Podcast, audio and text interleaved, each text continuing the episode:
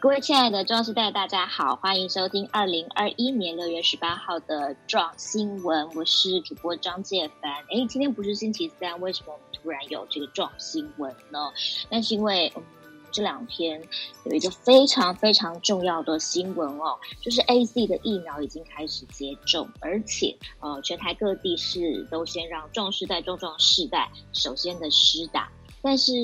我们也看到新闻，截止到今天早上为止。在接种疫苗之后，呃，猝死的个案，虽然我们不确定它是不是真的跟疫苗是完全百分之百有关系，但是已经累积到二十七起，这也让许多的中世代的朋友相当的恐光。那大家也很担心，说到底这疫苗是要不要打，对不对？因为好不容易等到了疫苗，但是好像又。这疫苗又又又又有点危险。那说到呃这个状况，今天我们也特别邀请到台北市关渡医院的院长，他本身就是这个老龄医学的一个这个非常专业的医师院长陈亮公陈院长来为我们解答一些这个壮时代的问题。首先我们欢迎陈院长，陈院长早安。早，呃，各位朋友大家早。是的，院长就是，就像我刚刚所提到的哈，呃，今到今天早上为止，我看新闻已经有二十七例，就是接种这个呃 AZ 疫苗之后的壮士代、壮壮士代，但他们年纪可能真的比较大一点了哈，然后就有些不良反应，然后甚至是就就猝死了哈。那嗯，其实之前这个台北。医院的北护分院院长黄国进黄院长还说，其实照理说年龄越大，打这个疫苗的副作用应该越小啊，应该呃不会太大的问题。可是为什么会有这么明显的数字？因为其实我们是这个星期才开始施打的，但是到今天已经有二十七起疑似跟疫苗有关的猝死的案例。这问题到底可能是出在哪里？可以请院长帮我们先分析分析一下。嗯，好，本身其实这是一个很复杂的题目啦。我们如果先看看国外已经施打比较久，已经数量比较多，我们看看国外的经验哦，然后再看比照一下台湾，或许可以有一个参考了哈。第一就是说，这个现象在台湾大概不是很，就是说很很特殊的，在全世界大概都有类似的情境。那嗯、呃，那曾经有一个呃，因为其实哦，呃，所有的这个疫苗，因为这个新冠肺炎疫苗是一个新的疫苗，我觉得这个疫苗在做临床试验的时候，其实是不会做到年纪这么大，甚至有一些失能、失智或者是长照机构的住民的，他收案对象会说相对健康的成年人。是，那所以说这个呃这个群体接种疫苗的。反应本来就是在临床试验上面所未知的一部分啦。了解。那对，所以它本来就是可能在大规模的施打之后才会看到的。那我们如果看说，呃，挪威呢，其实他们曾经帮他们的国家的这个类似像护理之家、长照机构的著名哦，大概三万五千人去施打，便是。那施打完之后，他们也类似像台湾这样子，他们观察到好像怎么注射完之后就有通报说可能跟疫苗有关的死亡。那他们总共收集了有一百个个案。那这一百个个案呢，其实你去想，他们如果说呃这个三万五千人有一百个案，那这一百个个案，他们就请了两组的这个医师哦去交叉审查，然后去看看说到底。可能是疾病，因为他们都年纪很大嘛，是疾病的因素，还是真的想不出什么理由？可能跟疫苗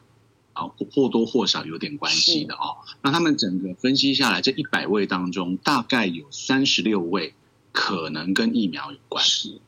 那也就是说，换算下来，大概就千分之一，千分之一，就千分之一的个案可能会有跟疫苗相关的这个死亡风险，但不是。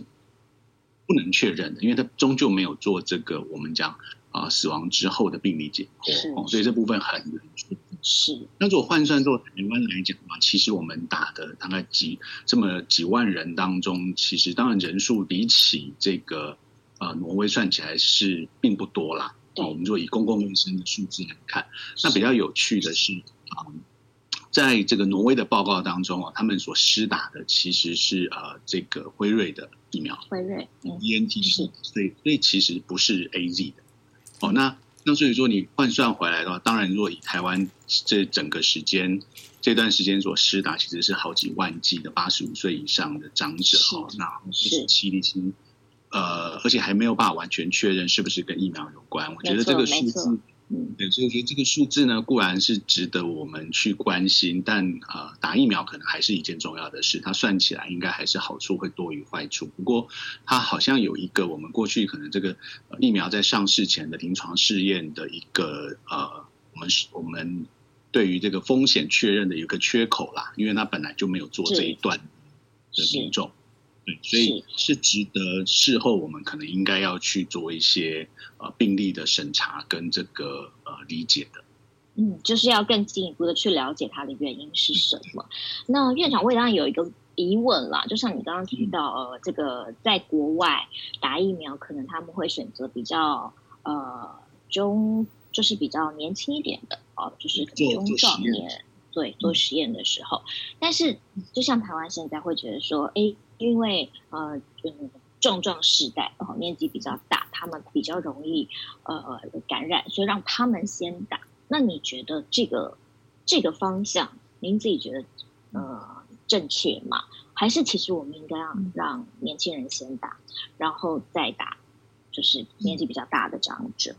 嗯，这一题稍微这一题稍微复杂一点。如果我们举例，像当然新冠肺炎是我们第一次的经验嘛，哈。如果其实但我们对于流感疫苗其实已经有累积很多的经验，那流感流感疫苗其实就还蛮明确的，就是说在这些年纪很大的哦，这个失能比较衰弱的老人家，其实这个疫苗打在他身上的效果都不如预期，因为他身体免疫力啊，其实整个身体的状况没有那么好，他打了疫苗不见得可以产生那个抵抗力。但是是在那个情境之下，呃，他周遭的人，他的照顾者，哦，是相对比较年轻，打疫苗反应比较好的，他们的施打疫苗就很重要，因为他们可以阻绝他们传给这群。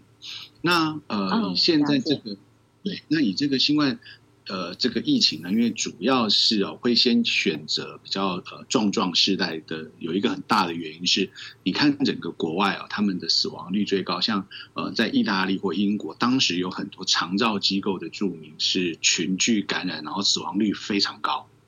所以说，呃，所所以我在想，我们国家在做这个决定的时候，是在看这以这个呃群体的死亡风险去评估，说谁应该先得到保护啊。哦，但是但当然无可厚非，就是说啊，很多当时临床试验所没有做，没有这个我们所不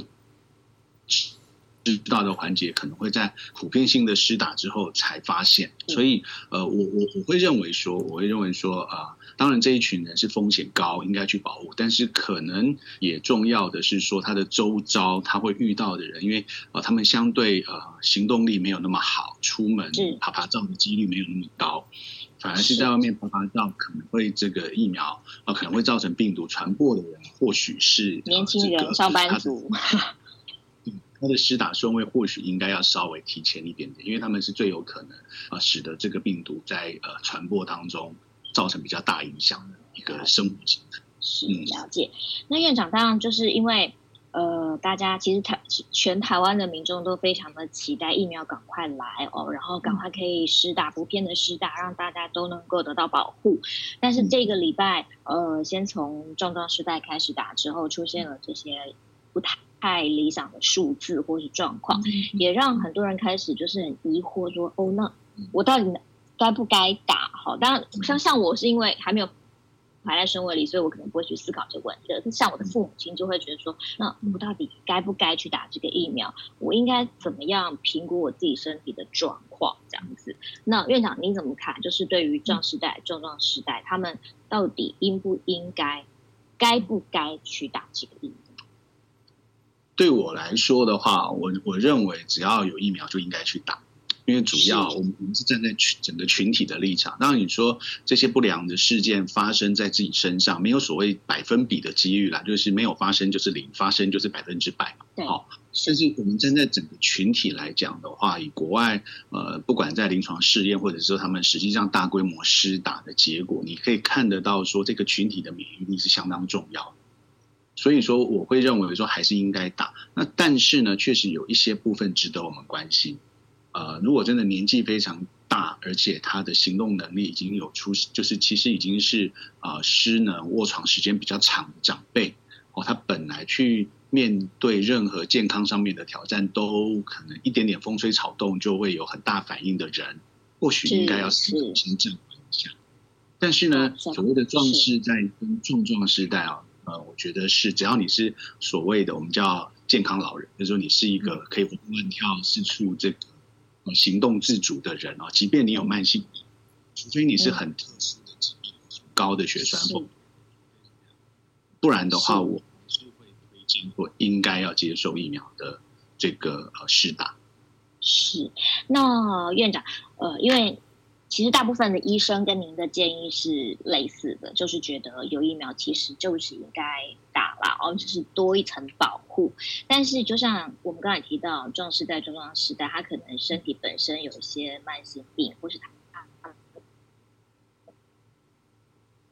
的健康的一些特质，可能跟我们年轻人是不太一样的。所以，在他决定要去打这个疫苗之前，你有没有什么建议给这些呃壮世代、壮壮世代？就是说，打之前、打之后，有没有什么样比较特别的建议？医疗上面的建议提供给他们，让他们作为参考。如果你如果你看现在我们施打这个 AZ 疫苗上面的那个禁忌症哦，其实它很少哦，它只有说。呃，很明确的说，很呃，你对于这个不管药物或者说你有很强过敏反应的人哦，那因为这个疫苗都是过去没有什么施打经验的嘛。那第二个是你有一种很特殊的疾病所造成的血小板低下，就是一些凝血功能哦，除非是如此，基本上都都是可以施打。所以我的建议会。因为其实壮世代跟壮壮世代，如果我们六十五岁以上的人，平均是三点一个慢性病，所以你不太可能说是没有慢性病。是，所以我觉得慢性病并没有阻断我们要去打疫苗的理由。哦，它还是我们经哦，那只是说，如果你本身是有一些血液相关的疾病的，有一些人他会有些造血功能的异常，然后或者是说本身血栓风险很高的。这个就必须要特别去咨询他原来的医师，哦因为毕竟这个机会不大，但是风险存在，所以这个是必须要特别去咨询一下。否则的话，我都会建议说应该去打。那反过来说，以现在的经验或者国外的经验看起来，就是那些啊已经卧床时间比较长，相对来讲很衰弱啊年纪很长的长辈哦，他不见得可以从这个疫苗上面得到什么。呃，很强的好处了，保护力，这个、嗯，这个可能是一个呃，在选择上值得思考的地方。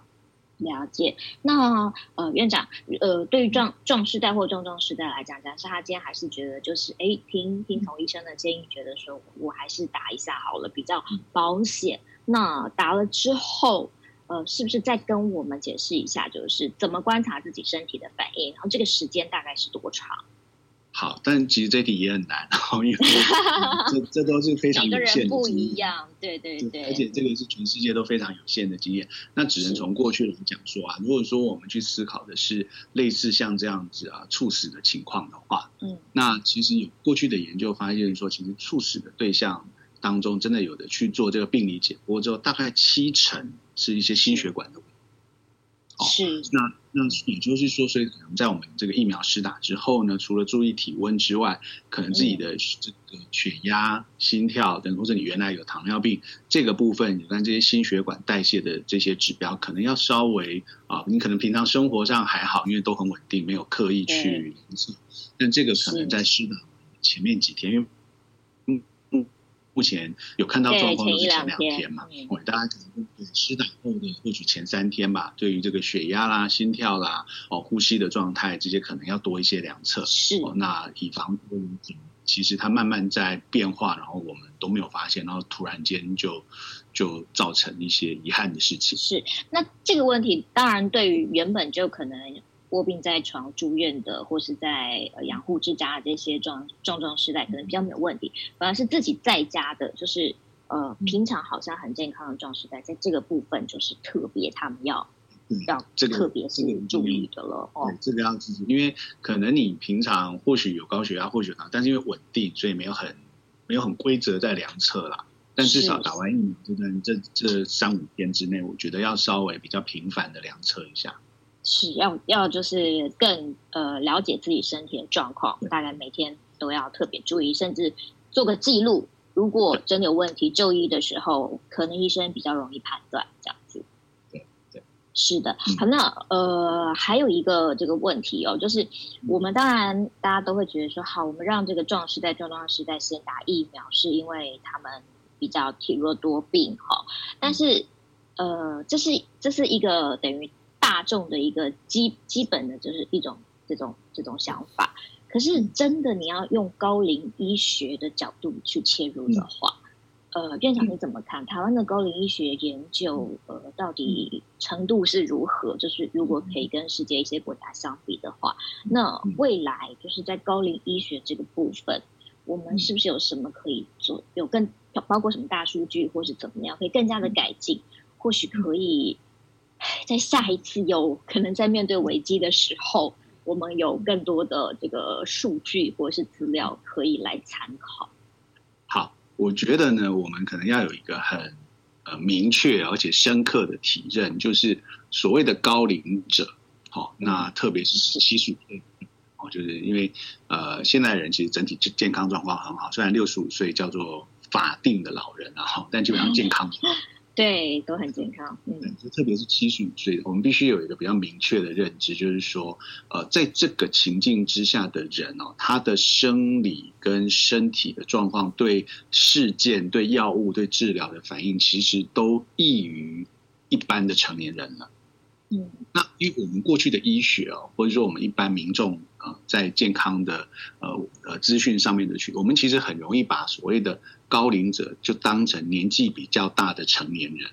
也就是说，我们常认为说，哎，成年人会有的那个反应，那老人家大概也就是这样子吧，就是呃，感觉站在同一个同一条趋势线上面，只是可能他年纪比较大，变化多一点而已。但其实他是这个是一个错误的呃认知，也就是说，他们其